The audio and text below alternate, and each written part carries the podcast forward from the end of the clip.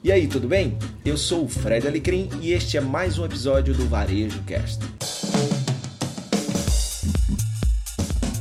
Salve, salve! Sejam muito bem-vindos, muito bem-vindas ao programa de hoje. Mais do que apenas ter a informação, entender como ela poderá impactar ou criar oportunidades ao seu negócio se faz essencial nos dias de hoje. E este é o nosso propósito com 30 na Quinta, que traz os principais, as principais pautas da semana, discutidas por Caio Camargo, Fred Alecrim e comigo, Luiz Henrique, de uma maneira descontraída e dinâmica, toda quinta, a partir das 21 horas, tem vídeo novo no ar. Então aproveita agora, se inscreve no nosso canal e para você entenda a partir de hoje com a gente como aplicar a informação correta no seu negócio. Então se inscreve lá no nosso sininho, quando tiver coisa nova, você vai ser chamado, você vai ser convidado a assistir. E no programa de hoje, o brasileiro redescobre o comércio de bairro na pandemia mais de 50% das empresas manterão mudanças adotadas na pandemia. E-commerce no armário. A atriz lança marca e vende tudo em um só dia. Sem falar na mudança do foco né, da, dos influenciadores. Influenciado, micro-influenciadores terão mais força no pós-Covid. Né? Boa noite, Caio Camargo. Camargo, quase não sai, você viu? Caio Camargo, quase, quase uma cacofonia. Caio Camargo, boa noite. Tudo bem? Boa noite a todo mundo. Boa noite mais uma vez. Um prazer até aqui estar com vocês e grandes notícias hoje. Vamos lá. Olá, Fred Alecrim, seja bem-vindo ao programa. Opa, boa noite, boa noite a todos. Você que está nos vendo de manhã, bom dia. Você que está nos vendo à tarde, boa tarde. Muito bom trabalho. É. Tem mais um 30 na quinta e hoje, senhores, hoje, 30 na quinta fazendo um mês. Hoje é o nosso quarto Ei, programa. Muito bem, muito bem, muito bem. Primeiro mês, primeiro desafio. Eu tô, eu tô lembrando aqui do dia em que Fred me ligou para ah, vamos fazer e tal. Eu falei, beleza, quando, cara? Eu falei, não, vamos planejar. A matéria do Henrique Santiago, em colaboração para o UOL em São Paulo. Para evitar aglomerações em supermercados de rede, clientes buscam pequenos mercados e compra mais de mercadinhos, açougues e quitandas. A matéria traz uma quantidade bacana de cases, né, pela periferia, pelos bairros mais longínquos de São Paulo e eu começo ouvindo o nosso paulista, Caio Camargo. Você tem a sua quitanda do bairro? Bom, aqui tem quitanda, tem rotisseria, tem uma série de pequenos negócios que de fato a gente acaba usando mais.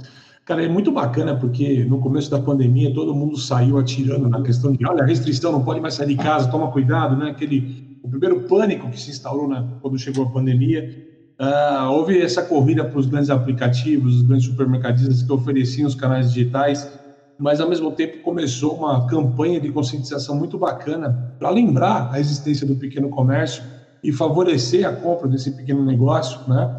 E até pelo entendimento desse mercado, que era um mercado que não só a questão da aglomeração, mas tinha conveniência de você não precisar usar o carro, né? Então aquele carro ficou lá, falou, eu quero um deslocamento menor, eu quero um tempo menor, eu quero uma coisa mais rápida que eu vou, compro e volto rápido para minha casa. Então esse tipo de compra fez muito sentido e foi super benéfico para se manter de alguma maneira estável esses negócios, né?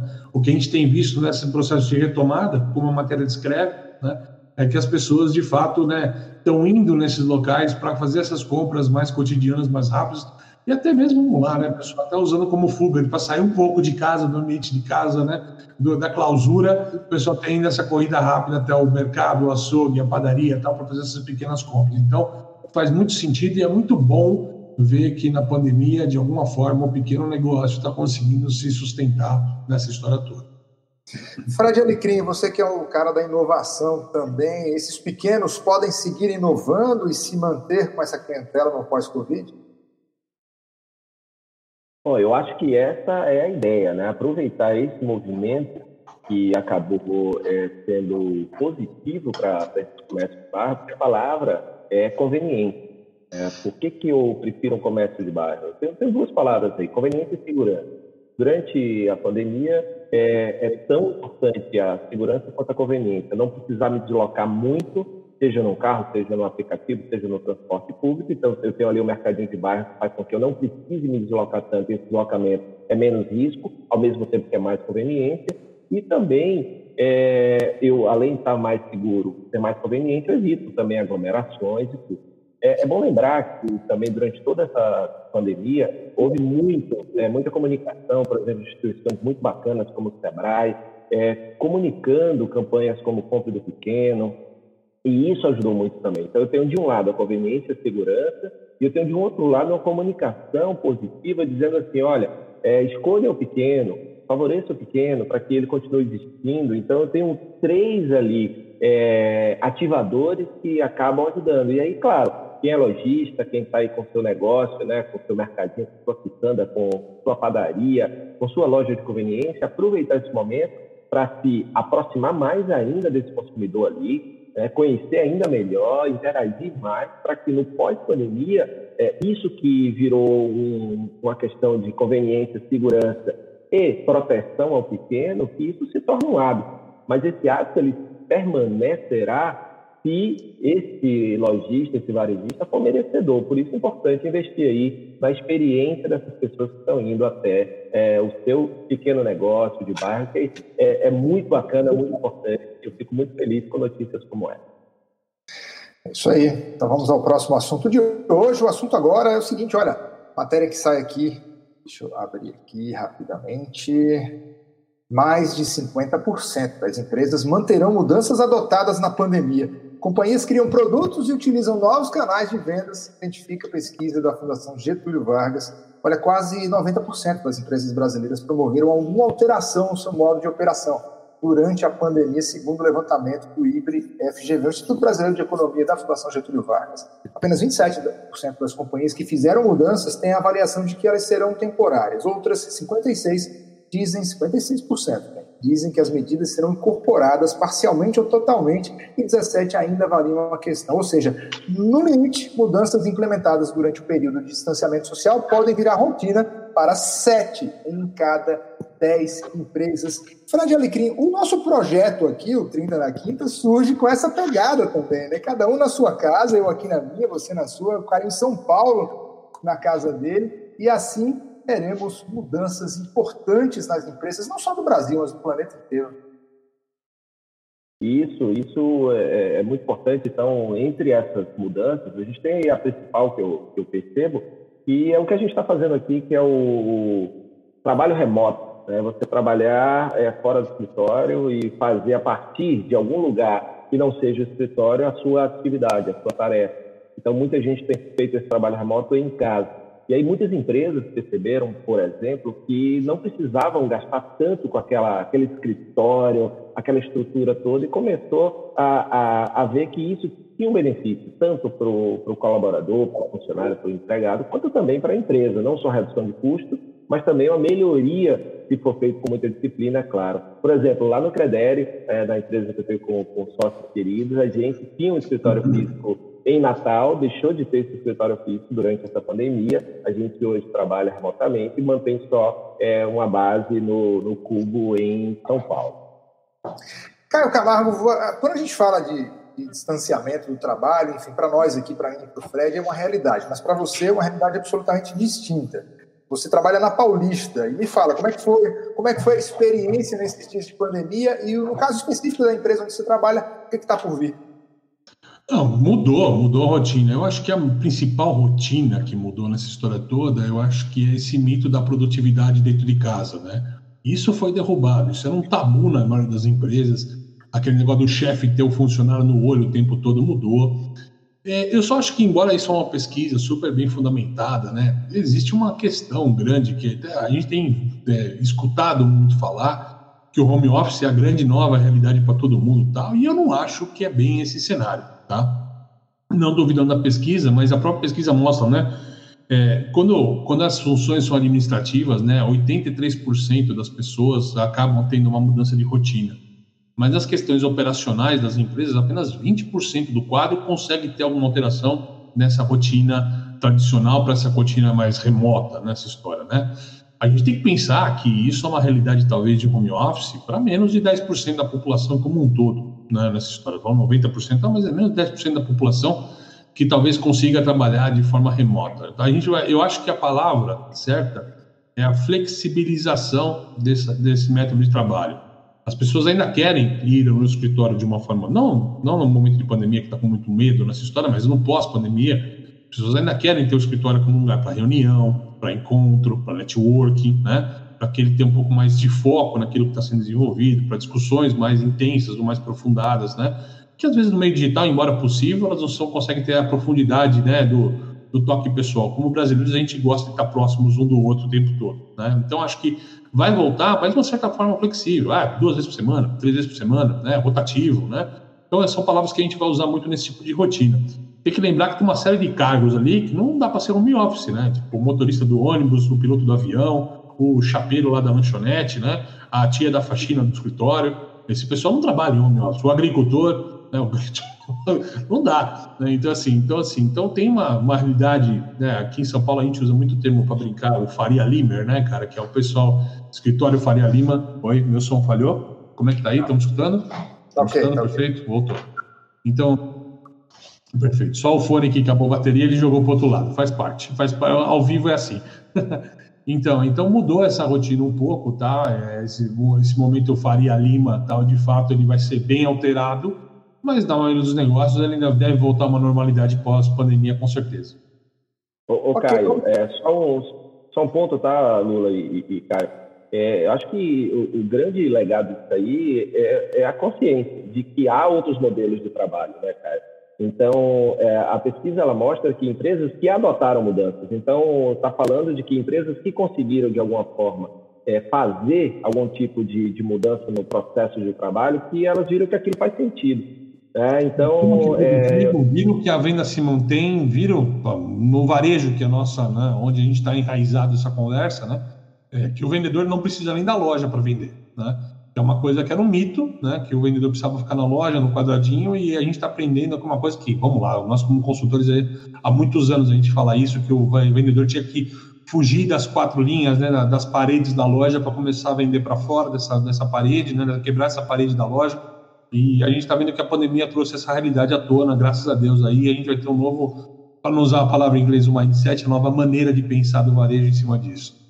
É isso, então é essa consciência que eu acho que é o grande, que é o grande legado de, de questionar aquele, aquele padrão, né? É, por exemplo, até o processo de recrutamento e seleção tem crescido bastante ferramentas como o Book, como o Workable, é, entre outras, fazem todo o processo de recrutamento e seleção também digitalmente. Então, essa questão do, do, do digital é, tem provocado muita mudança. Mas eu concordo com você, além do aprendizado, é, vem essa questão da, da flexibilização. É, então, eu diria que são duas coisas nessa, nessa questão, aprendizado e flexibilização. É, a gente está falando, a gente está falando no mundo privado, mas se a gente for para para o mundo da, do poder público, e, e não vou puxar o assunto, senão a gente não tem, não tem mais programa hoje, mas eu uhum. percebo, por exemplo, no mundo jurídico, nos tribunais, conversando com alguns players desse mercado, e é impressionante como todos gostaram da experiência, como a produtividade, Fred, você falou uma coisa importante, esse mito da produtividade presencial, com certeza foi modificado. Vamos para o próximo assunto, senão a gente, afinal de contas, são 30 minutos na quinta-feira, essa conversa sobre as notícias mais recentes pela visão de Caio Camargo e Fred Alecrim. Olha só, gente, DHL Express vai pôr o comércio eletrônico no armário. É o fim. Olha, carros, vans, motos e até mesmo bicicletas percorrem diariamente as ruas das grandes cidades, lidando com desafios como o trânsito, os prazos e a segurança para entregar os pedidos cada vez mais frequentes realizados no comércio eletrônico. Mais conhecido como Última Milha, esse trajeto ainda é um dos grandes gargalos para o avanço no setor do país e está no centro de uma nova estratégia local da DNH, da DHL Express, braço de serviços de encomendas expressas do grupo alemão DHL, uh, ah, um dos gigantes do setor de logística. Em agosto, a DHL Express começa a testar o uso de lockers, como são chamados os armários instalados em pontos de grande movimentação e utilizados para retirada de encomendas. O formato será adotado para atender aos pedidos feitos pelos consumidores nos sites de e-commerce clientes da companhia. Caio Camargo, seu comentário sobre essa notícia. Eu acho que é o que você, como você abriu, né, a, notícia, né, o, o, grande tópico aqui é esse desafio da, da última milha, né, de você de fato atender esse, após sair o caminhão do, do depósito, do centro de distribuição, como é que ele chega de uma maneira escalável aos consumidores. O grande desafio é que você tem com o avanço do digital, com o avanço desse pequeno produto, é o desafio de entregar pequenas cargas cada vez mais multiplicadas essa história, e isso para a logística é um impacto gigantesco, né? Você precisa Se qualquer pessoa que for, for numa agência do correio hoje, vai ver que os, as agências tradicionais, por exemplo, não são dimensionadas para o tipo de entrega que faz hoje. Antes, o carteiro lá, 20 anos atrás, ele saía o dia inteiro com uma mala de carta, né? Hoje o cara precisa sair com uma van para entregar numa rua, né? Porque tanta caixa, encomenda, tal, que chega via correio e esse mesmo impacto vai em tudo quanto é empresa logística, né? Não são só os lockers que estão sendo vistos, é uma iniciativa interessante que está sendo colocada aqui, mas também você tem algumas empresas propondo para que pequenas lojas funcionem como esse centro de recebimento de produto, né? O que é vantajoso para o lojista também. Imagina uma padaria né, do bairro, por exemplo, uma comunidade carente, onde é difícil o acesso às vielas, às ruas tal, mas você usa aquele local como um hub para receber aquelas entregas do bairro, né? Para o varejista é interessante porque a pessoa que vai lá retirar uma mercadoria, uma padaria, vai lá e compra um pãozinho, né? O mercadinho, o cara vai lá e compra já a fruta do dia, ou a carne do dia e tal. Então, isso pode ajudar a movimentar o mercado. Então, são iniciativas muito interessantes, mas o maior desafio, que é uma coisa que eu vinha falando, comércio eletrônico não é sobre venda, é sobre entrega. Né? Comércio, varejo também é sobre entrega, mas comércio principalmente é sobre essa entrega na casa do cliente. A gente já falou isso nos outros 30 na quinta aqui. É, a maior a dificuldade, o maior desafio hoje, né? desculpa, o maior medo do consumidor hoje é de que ele não receba aquilo que ele comprou, já não é mais de colocar o dado no cartão dele. Né? Então, essas iniciativas elas estão apoiando essa questão de entrega e prometem ainda mais escala nesse tipo de processo. O Fred, nessa. Olha, gente, essa notícia que eu li agora é do portal Neofeed, tá bom? É, e nessa mesma pegada, tem shopping lá de Curitiba adotando os lockers, né, como opção de entrega sem contato. Exatamente. Esse, os shoppings vão ser um dos é, pontos de distribuição, como o Caio falou muito bem. Acho que essa frase do, do Caio, acho que ela reflete muito bem o, o que é, o que deveria ser é, o ponto principal da, do comércio eletrônico, que é a entrega. A última milha realmente é o desafio. E isso é uma coisa que a gente vê, né, Caio, já há bastante tempo lá fora. É, isso que você falou aí das lojas me lembra muito o, o correspondente bancário, né? Quando você tem um, por exemplo, um ATM dentro das lojinhas. Então, agora, ao invés de ter só o ATM, é, você vai ter também os armários, e esses armários vão servir ali para que aquele produto chegue de uma forma mais conveniente mas lembrando que além, né, Caio, dessa, dessa última milha, dessa entrega, vem outras coisas que a gente precisa pensar. Porque na hora que eu penso o meu comércio eletrônico, eu tenho que pensar na entrega, eu tenho que pensar também na embalagem, no design. Porque tem que ser um design que é, proteja o produto, né, a embalagem, que ele caiba já dentro desses novos, dessas novas estruturas que são os armários. Então, você imagina... Como um caiaque, uma frente de surf, né? Aí você vai pensar num caiaque dobrável, né? então, é, você vê que como uma coisa leva a outra, né? Então, eu tenho que estar pensando na minha distribuição, logística. Poxa, eu vou vender, mas como é que esse produto vai chegar? Lá fora a gente vê muitos exemplos, e um dos pontos que o comércio eletrônico voltou a olhar para as lojas físicas, né? Por exemplo, nativos digitais como a Warby Parker, que é uma ótica lá fora, é, começou a abrir lojas muito mais para centro de distribuição para que aquele produto chegue mais rápido e melhor para o cliente mais perto ali, ou seja, me torna mais atrativo porque o produto chega mais rápido, porque tem uma loja ali que ou eu vou lá buscar, né, porque o, o armário ele tem um elemento do comprar e retirar, né, então é, eu tenho esse ponto. O segundo ponto, pensar na, nessa embalagem. O terceiro ponto, é, para quem tem esse correspondente, né, a, a farmácia, é, o, armar, o armarinho, é, seja, seja lá o que for, até o, os mercadinhos de bairro, como a gente está falando agora, é, como é que eu aproveito esse fluxo e converto esse, esse cara em cliente, né, cara? Então, isso aí também, então eu tenho aí só, a partir dessa notícia, olha os desdobramentos que tem para estratégia de negócio. Embalagem, é, design, embalagem, logística, entrega e conversão de fluxo em clientes e fãs. Deixa eu só puxar uma coisa aqui que é interessante e para não estender muita pauta também. Uh, esse ano lá em Nova York, a gente avaliou. Eu não gosto de trazer muito exemplo de fora, pra, porque eu não quero que o varejista daqui do Brasil sempre fala que isso acontece só lá fora, não vai acontecer aqui, né? Mas a gente viu um modelo super bacana lá, que é a Nordstrom Local, né? Que é um modelo de bairro pequeno. Tem a Nordstrom, que é uma loja, para quem não conhece, um magazine de roupas, né? De acessórios, tá? Uma loja dessas de departamentos né, mais tradicionais de lá mas eles montaram nos bairros essas pequenas unidades chamam local, que ajuda na troca do produto, nos pequenos ajustes, na compra digital. Então, posso ir lá na loja, comprar no site da loja, dentro de uma pequena sala da loja. Mas o mais bacana que eu poder trazer é que, além de ser o hub de entrega desse last mile, ou seja, eu posso mandar um produto para entregar perto da sua casa na local, isso ser mais rápido, mais barato o frete, por exemplo, é, eles também funcionam como um hub para que o cara possa mandar os produtos de outras lojas que ele compra também para uh, despachar via esse centro, né? Como o correspondente bancário Alecrim falou. Então não é só a saída, mas também a entrada do produto de troca, ajuda nessa engenharia reversa. E aí vamos falar de impacto, que esse é o papo que eu queria trazer. Essa, essa questão da Nordstrom Local, onde eles colocaram uma Nordstrom Local, na região, as vendas do e-commerce da marca subiram 30%.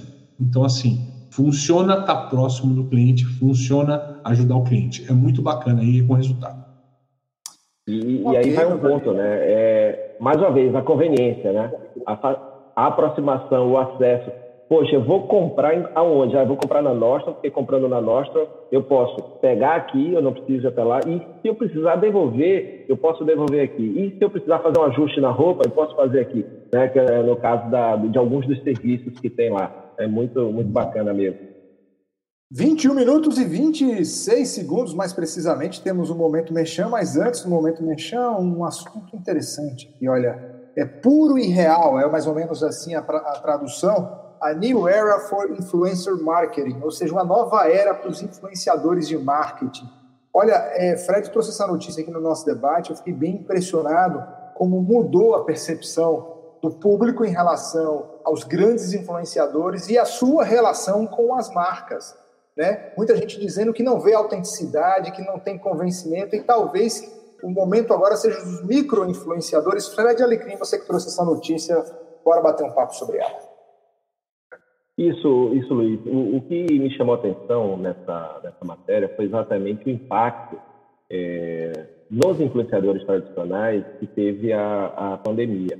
Então, o que a matéria traz é, do The Future Laboratory, né, o laboratório do futuro, é exatamente um, um, um, dados que mostram que houve uma mudança de comportamento em termos de consumo de, de conteúdo por parte das pessoas durante a pandemia, é, percebendo ah, alguns influenciadores como não naturais, não autênticos, ou seja, que eles começaram a ter mais consciência de que o cara está sendo pago, mas ele não consome aquele produto, ele não acredita naquele produto, ele não é autêntico o suficiente. A partir daí também, naturalmente, organicamente, começaram a surgir influenciadores ali, micro-influenciadores, ou seja, tem comunidades ali menores, mas muito engajadas, que começaram a compartilhar coisas durante a pandemia sobre questões importantes de conscientização é, durante a pandemia que tiveram um poder muito grande. Então, isso foi, foi bem interessante. Por exemplo, a matéria traz uma pesquisa feita na Inglaterra, que considera, por exemplo, uma influência, é a, uma da, da, família da Kardashian, não, não, lembro, acho que é a Khloe Kardashian, 43% dizem que ela não é natural que, e, a forma como ela é, trata essa, essa parte da, da venda dos produtos não é natural. E acaba não sendo natural. Não é autêntico. Caio, não é, não é autêntico. Exatamente. Então, as pessoas estão buscando é, esse raw and real, né? esse cru e verdadeiro e natural. Né? E é isso que a gente vê aí, nada de muita produção. Isso, isso impacta também na forma como eu faço o vídeo, o que eu falo e quem eu ouço e o que eu ouço. Então, as pessoas estão buscando coisas mais verdadeiras, mais naturais e mais próximas, que é outra coisa. Pessoas com as quais eu gero identidade, mais parecidas com o que eu acredito, com minhas crenças, meus valores e minha forma de viver. Ô, Caio, e isso para não falar nos influenciadores que de repente produziram festas durante a Covid e perderam muitos contratos, né? Ah, rapaz.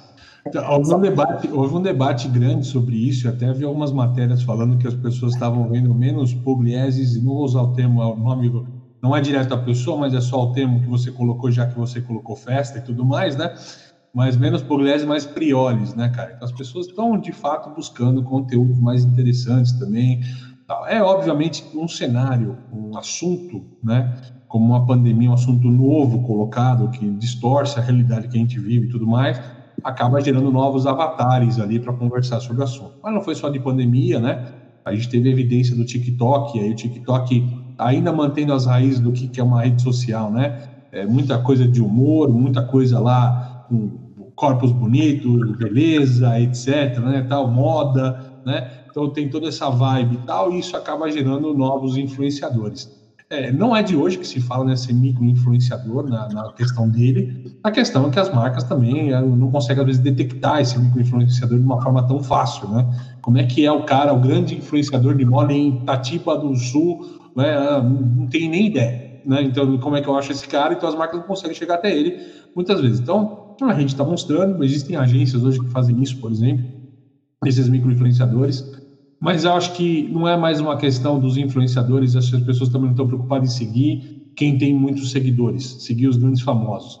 Mas, de fato, em seguir aqueles que têm o que precisa ser dito, o que precisa ser escutado, aquela palavra amiga, aquele conselho bacana para o negócio, aquele conselho bacana para a tua vida, para a tua carreira, né? Ou aquela dica que ajuda você a aliviar o estresse do seu dia, aí seja uma, um humor, uma, um livro, uma sugestão qualquer tal. Então, é, tem mudado o mundo, vai, a gente vai mudar muito, né? Não tem, nesse tipo de mundo não tem ponto, só tem vírgula, né, meu amigo? Vamos lá, quatro minutos. Caio, e, e, vai uma coisa que você falou aí também, né? As pessoas querem ouvir pessoas também que é, com interesse genuíno ali, né? Não só com interesse de vender algo por trás, né? Então, uhum. eu estou falando de alguma coisa porque eu vivo aquilo, eu acredito naquilo, não necessariamente porque eu quero apenas vender aquilo. Eu lembro no começo da pandemia, por exemplo, foi até a porra da Vivo, o rapaz lá, o Atila Yamarino, né, cara? É um, ele é sensacional, mas é, é um dos exemplos, só para a gente ilustrar do que a gente está falando, né? O momento traz alguns avatares que não estavam no mercado e isso exponencia esses caras. Vamos lá, porque está faltando pouco tempo para acabar o nosso programa dessa quinta-feira.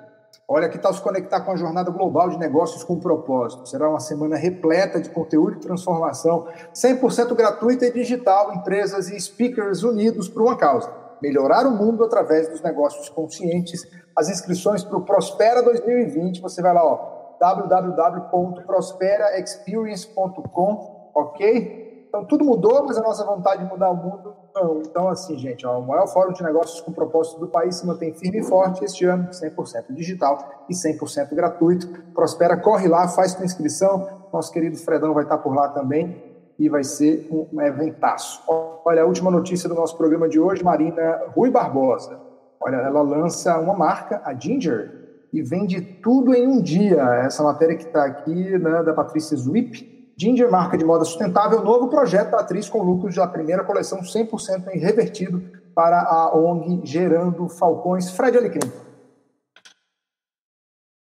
Bom, e, e, acho interessante disso, né, que a gente está falando da questão da, do, do, influenciador agora há pouco, e, e, e mostra que tem outro viés isso daí, né, que tem um outro viés, que é exatamente esse viés do, é, poxa, eu sou uma pessoa querida, eu sou uma pessoa que tem uma imagem que as pessoas gostam e, claro, lanço um produto de qualidade que tem uma pegada é, de propósito, que é muito, muito interessante também. Então, 100% do lucro revertido para Gerando Facões, do, do Edu Lira.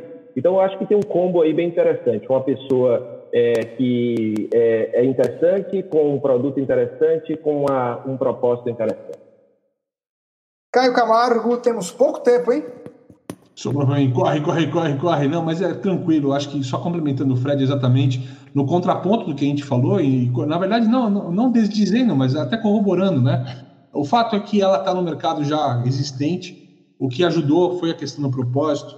E ela usa o gatilho, né? Muito importante. Da autoridade dela como uma referência em moda, ou seja, não é uma pessoa que surgiu na moda, é uma pessoa que ela é uma atriz, mas é uma pessoa que está sempre constantemente nesse mundo da moda, então ela é uma autoridade nisso, facilita a venda ao passo que também tem o gatilho da oportunidade única, o gatilho do limitado, isso tem empoderado bastante, né? Teria bastante coisa para falar, mas como o pauta está curto, tempo está comendo, vamos encerrar por aqui. É, a gente vai falar agora da sua, das nossas apostas aqui no nosso quadro de destaque. Eu aposta, eu fico com as privatizações. O governo parece que vai acelerar muitas privatizações até o final do ano. Fred Alecrim, a sua aposta ou o seu destaque? Bom, a minha, o meu destaque vai para a notícia aqui que os microempreendedores individuais e pequenas empresas vão poder obter empréstimo de até 50 mil reais por intermédio de maquininhas. O Senado aprovou nesta quarta é a MP 975. Né? Então, isso aí, mais acesso aí a crédito a quem precisa de uma maneira mais conveniente com tecnologia. Semana que vem a gente vai falar sobre esse assunto, Caio Camargo. Cara, eu vou ainda na aposta acompanhando essa questão da reforma tributária, porque ora parece que isso vai melhorar o preço, ora parece que isso vai piorar alguns valores. Então, tenho acompanhado isso ainda como aposta, não com destaque, para a gente estar tá analisando e poder trazer essa pauta no futuro para o pessoal aqui. Esse foi o 30 na quinta desta quinta-feira. Muito obrigado pela sua audiência. Se você gostou do programa, vai lá, pega nosso link agora, compartilha, se inscreve aqui no canal, é, ativa o nosso sininho para receber sempre as nossas atualizações. Na próxima quinta-feira tem mais notícia, tem mais assunto conversado por Caio Camargo e Fred Alecrim. Muito obrigado. Até a semana que vem. Até semana que vem. Ó. Clica aqui no sininho para receber, pessoal. Isso aí, vamos lá. Valeu. E compartilha aí para mais gente ter acesso ao conteúdo. Valeu. Valeu. Muito obrigado pela sua companhia em mais um episódio do Varejo Cast e até a próxima.